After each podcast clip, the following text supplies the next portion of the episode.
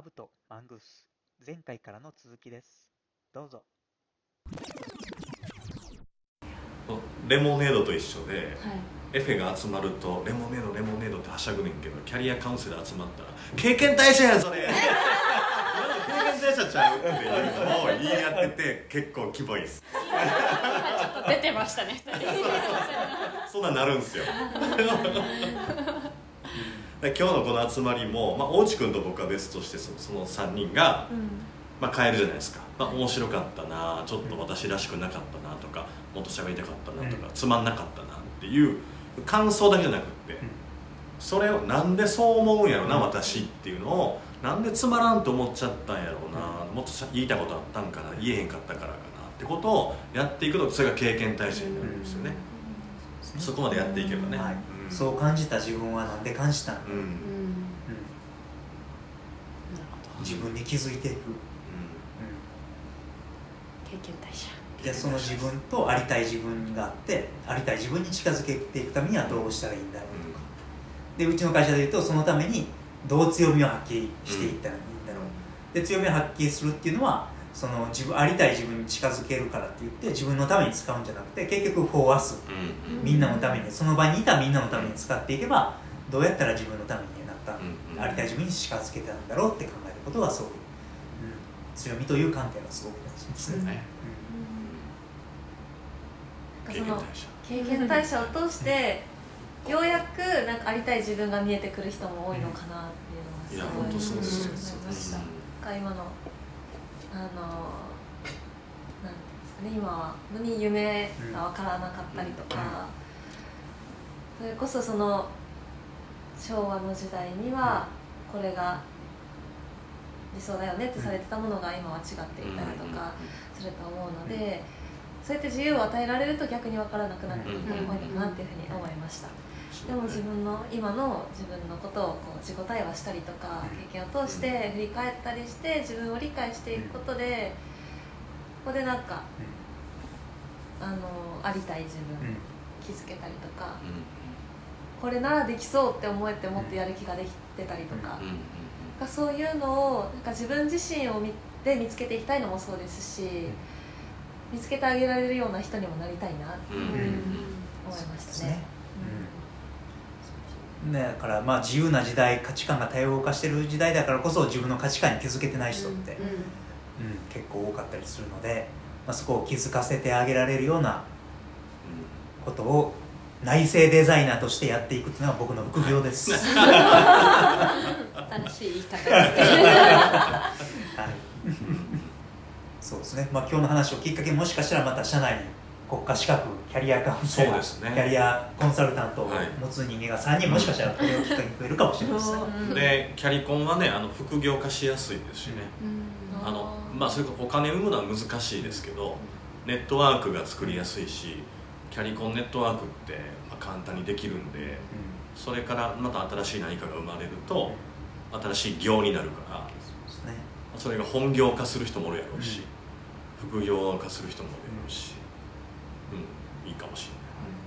でみんながその、まあ、キャリアコンサルタントの資格取るためには学校に通わないといいけないですね。へー。それはあの専業として本業としてやってる人たちは免除されるんですけど僕らみたいに本業じゃない人たちはそういう学校に通わないといけなくてでみんなが学校に通うとみんなそれぞれでネットワークが広がるし、でそこでまたね僕とか松井さんも言ってたからそこで交流することでさらにそこがこういろんな形に生まれ変わっていくしぜひ通ってください。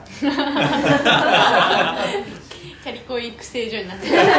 うん、そうや。ねまだ今の業が大変だけどね。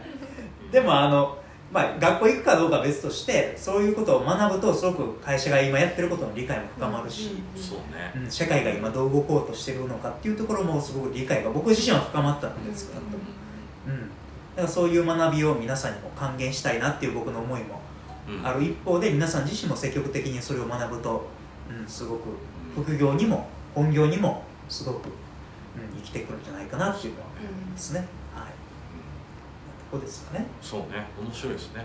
キャリアカウンセラー20人の会社とか面い白い。やめっちゃ面白い。です。IT 企業やのにね。うん。20%がキャリアカウンセラーです いやいやってなるよね。いやでもめっちゃいい会社と思います、めっちゃいいね、会社やと思う、うん。ぜひぜひ、はい、ちょっと初期投資いりますけど。うん。そうね結構金かかるね。でも助成金があるでしょ、そうですね、うん。まあ、ざっくりで言うと35万ちょいうん。まず学校通うのにいります。はい。でもあの学校無事卒業するとまず50%返ってきて。で資格に合格するとさらに残りの25%が返ってああそうなんですね。だからほぼほぼ7万ぐらい、75万うんそうですね。75 10万。かからんぐらいうんなので、うん、それ以上の何か学びだったり経験だったり、えーネットワークだったりとかはすごく、うん、得られるものだと思いますね、うん。はい。いや税金とかいろいろ払ってんねんからそれ活用しなそいうやいうよね。本当に。他人の資格取得のために俺らの金が流れてると思ったら自分らが取らなあかんよね。いや本当にそうです ね。うん本当に面白いですよ学び自体は、ううん。んもうだって僕今週末が最後の学校ですけど、最後。でも寂しいですもん。みんなで学べなくなるのが。い。やめっちゃわかるわ。はい。めっちゃわかる。松井さんも学校通ってたんですか？通いましたね。もう何年か前か忘れましたけど、うん。はい。うん、10年ぐらい前かな、はい。へえ寂しいっすよね。いや寂しいです、はい結構自己開示するからね。ね。結構本当にうん。こう仲良くなるんですよ、へえうん。う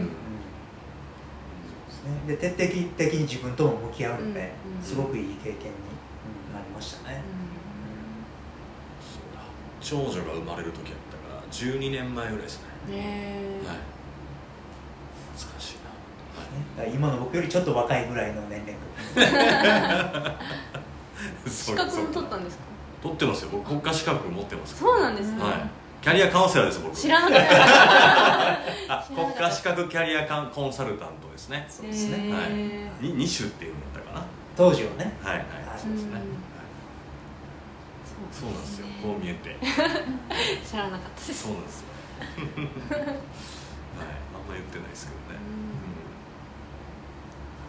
なとこですかねそうですね。今日ははいなんか最後に言いたいこそうですとあればね。最後なんかはい。こうお話せっかくですから。をはい一言ずつでも全然。はい。最後にがこう学業っていうテーマから始まりワークとライフについて自分にとってのワークとライフってなんだろうっていうふうに僕自分と対話する時間になりました。うん。ちょっとキャリアコンサルタントもはい。うんちょっとだけ興味が湧きました、はい。うんまあまあそれで十分ですよ、はい。うん。ありがとうございます、はいありがとうございます。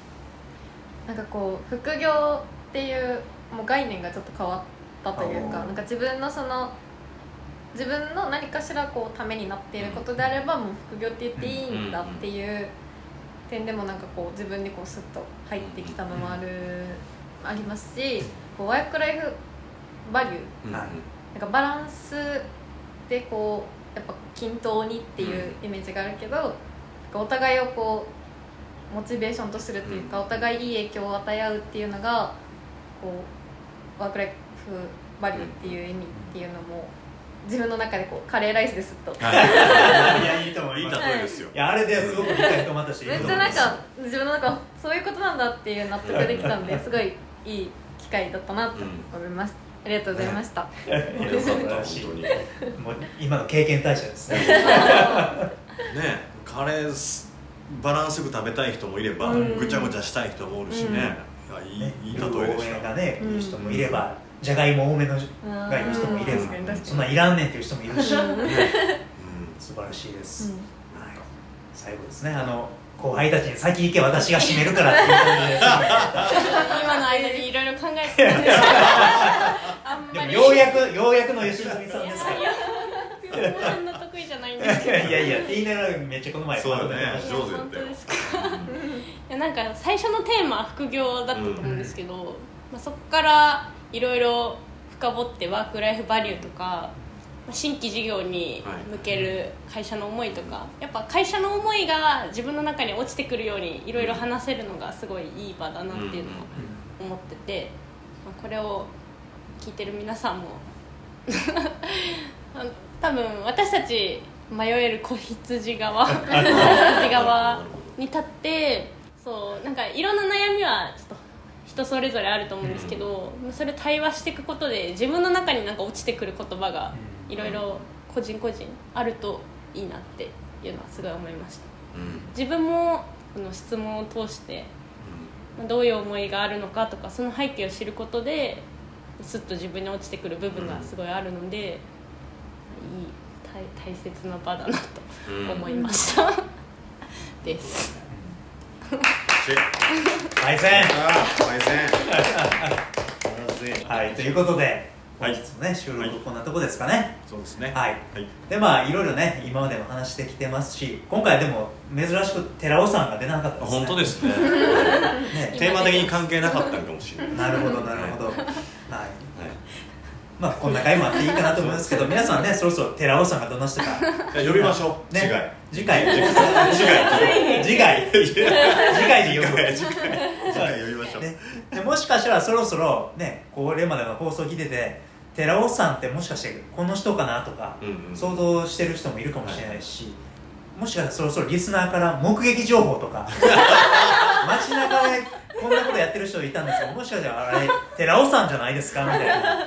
そんなにリスナーいるんですよでも目撃情報が届いてもいいなと思うので、まあ、もしねそういう目撃情報があれば、はい。あの我々のツイッターであるとかあとは概要欄にお便りフォームみたいなのを設けてますので、そういったところからもらえてもあの番組の感想なんかもはい。前向きなコメントでもらえると非常に喜びますしお願いします。はい、あとはね今後いろんなリ、えー企業さんとかとかもコラボできて面白いかなと思うのでそうですね。なんか我こそはという企業さんとかいたら、うん。その辺もお便りもらえたらなと思います。はい、ということで本日も以上で副業からねいろんな話発展していきましたけども楽しい収録でした。人間の皆さんも。ありがとうございました。ありがとうございました